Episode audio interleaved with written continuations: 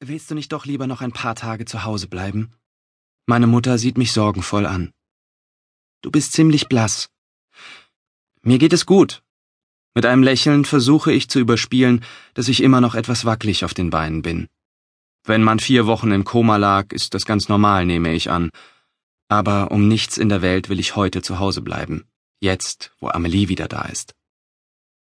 Während ich noch im Krankenhaus lag, ist sie mit ihrer Mutter zu ihren Großeltern gefahren, die in irgendeinem kleinen Kaff in den Bergen wohnen. Sie braucht mich jetzt, hat sie gesagt, und ich habe genickt, als mache es mir nichts aus, sie zwei Wochen lang nicht zu sehen. Wir haben jeden Tag miteinander gechattet, manchmal mehrere Stunden lang. Aber das ist nicht dasselbe. Du bist so tapfer. Ich bin stolz auf dich, mein Sohn. Mom gibt mir einen Kuss zum Abschied. Das ist auch nicht dasselbe. Ein kalter Nieselregen wäscht mir die letzte Müdigkeit aus dem Gesicht. Es tut gut, wach zu sein. Meine Schule liegt nur einen Kilometer von meinem Elternhaus entfernt. Während ich den gewohnten Weg entlang schlendere, wandern meine Gedanken zurück in die seltsame Welt in meinem Kopf, in der ich gefangen war. Bisher habe ich niemandem von meinen Erlebnissen erzählt, nicht einmal Amelie. Ich will nicht, dass sie mich für verrückt hält. Außerdem hat sie noch nie Minecraft gespielt und keine Ahnung, was Creeper und Enderman sind. Doch jetzt wünschte ich, ich könnte meine Eindrücke und Erlebnisse mit jemandem teilen. Es fühlt sich alles immer noch so real an, als wäre ich wirklich dort gewesen. Orientierungslos am Würfelstrand, von Skeletten gehetzt in einer dunklen Höhle, ratlos im Raum mit den vielen Hebeln, voller Ehrfurcht vor dem Thron des Todes, in Todesangst in der düsteren Halle des Withers, verzweifelt auf dem Rücken des Enderdrachen. Seit ich aus dem Krankenhaus kam, habe ich nicht mehr am Computer gespielt. Ich weiß selbst nicht genau warum. Vielleicht hatte ich Angst, dass mir mein Lieblingsspiel keinen Spaß mehr machen würde, nachdem ich es so real erlebt habe. Möglicherweise habe ich auch einfach das Bedürfnis gehabt, die ganz normale, langweilige Realität zu genießen. Von Aufregung und Abenteuer habe ich jedenfalls erstmal genug.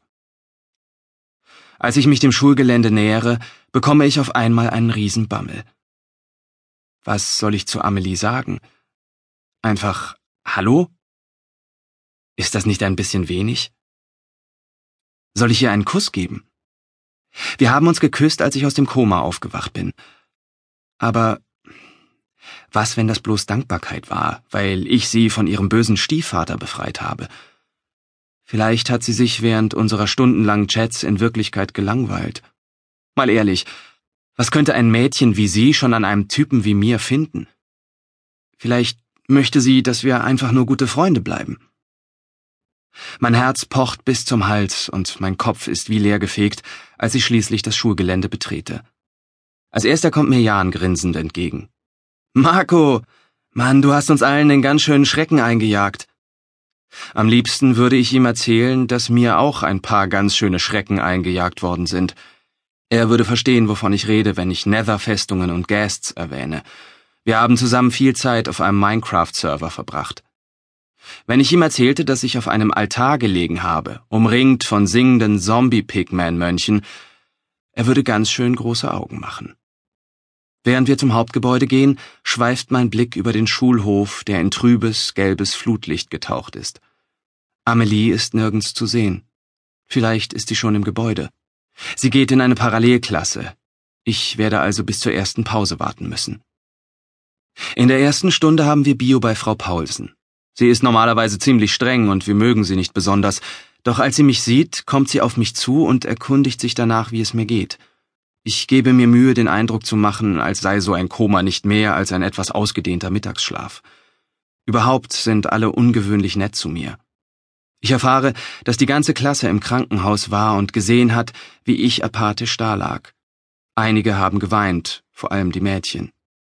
Jetzt behandeln sie mich, als sei ich von den Toten auferstanden. Mir wäre es lieber, sie würden Witze darüber machen. Na, gut geschlafen, Marco? Oder nur noch zweimal schlafen, dann ist Weihnachten. In der Pause dränge ich mit den anderen auf den Schulhof. Von Amelie keine Spur.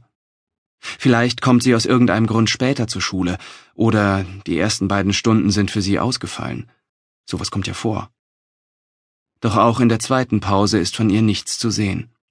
Enttäuschung macht sich in mir breit. Ich schreibe ihr eine Kurznachricht, doch sie antwortet nicht. Der Knoten in meinem Magen wird immer fester. Gedanken jagen durch meinen Kopf wie Gespenster. Sie bleibt absichtlich weg. Sie hat Angst davor, mich wiederzutreffen. Sie traut sich nicht, mir zu sagen, dass sie nichts mehr mit mir zu tun haben will. Und dann, ihr ist etwas passiert. Der Gedanke trifft mich wie ein Stromschlag. Sofort geht meine Fantasie mit mir durch. Ich male mir aus, wie ihr Vater aus der Untersuchungshaft ausgebrochen und in die Berge gefahren ist, um sich an seiner Frau und seiner Stieftochter zu rächen. Ich sehe mich auf dem Schulhof um und entdecke eine Gruppe von Mädchen, die in Amelies Klasse gehen. Auf meine Frage zucken sie nur mit den Schultern. Vielleicht ist sie krank, meint eine von ihnen. Als wir gestern Mittag zuletzt gechattet haben, hat sie nichts davon gesagt, dass sie sich nicht wohlfühlt. Nur, dass sie jetzt mit ihrer Mutter zur Bahn muss und sich auf die Schule freut. Was ist eigentlich mit dir los? fragt Jan. Ich habe nicht mal bemerkt, dass er sich genähert hat. Was soll ich ihm sagen?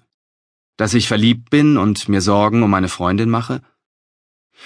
Niemand in der Schule weiß bis jetzt, dass wir ein Paar sind, falls wir wirklich eins sind, und wenn es nach mir geht, dann bleibt das auch so. Auf das ganze Getratsche kann ich gut verzichten. Also zucke ich nur mit den Schultern. Siehst ein bisschen blass aus, meint Jan.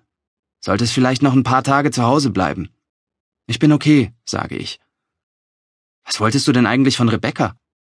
Nicht so wichtig, ist alles, was mir dazu einfällt. Jan zieht eine Augenbraue hoch. Bevor er jedoch nachhaken kann, wird er von einem Tumult abgelenkt, der ein paar Schritte entfernt entstanden ist. Vorzeigen, hab ich gesagt. Das ist die Stimme des Winzlings.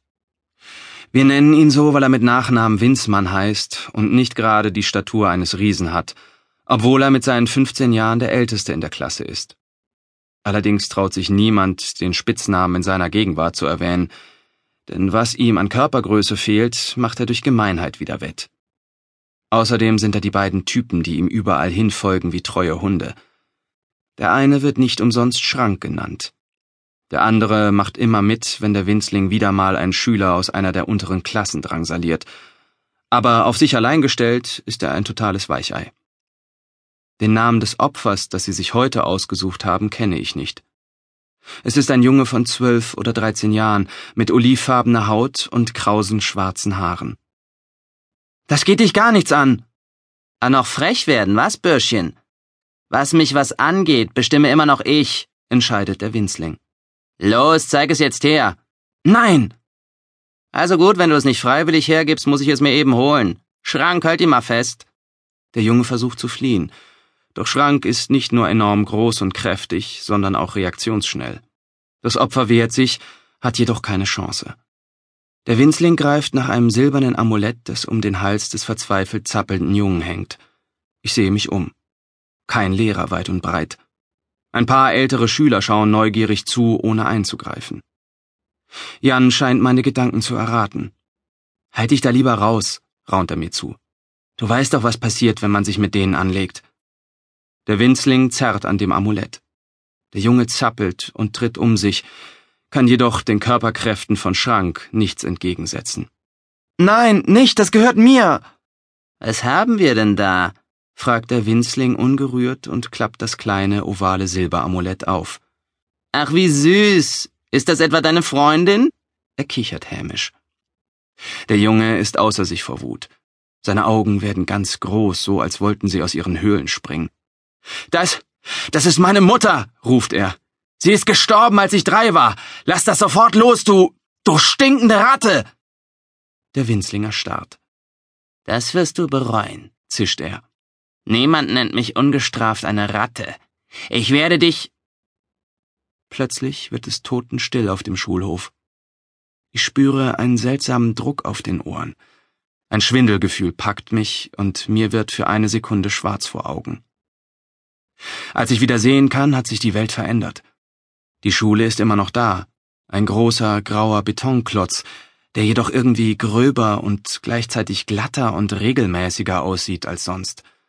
Auch die große Kastanie neben dem Eingang ist immer noch da. Doch ihr Stamm ist jetzt rechteckig und ihre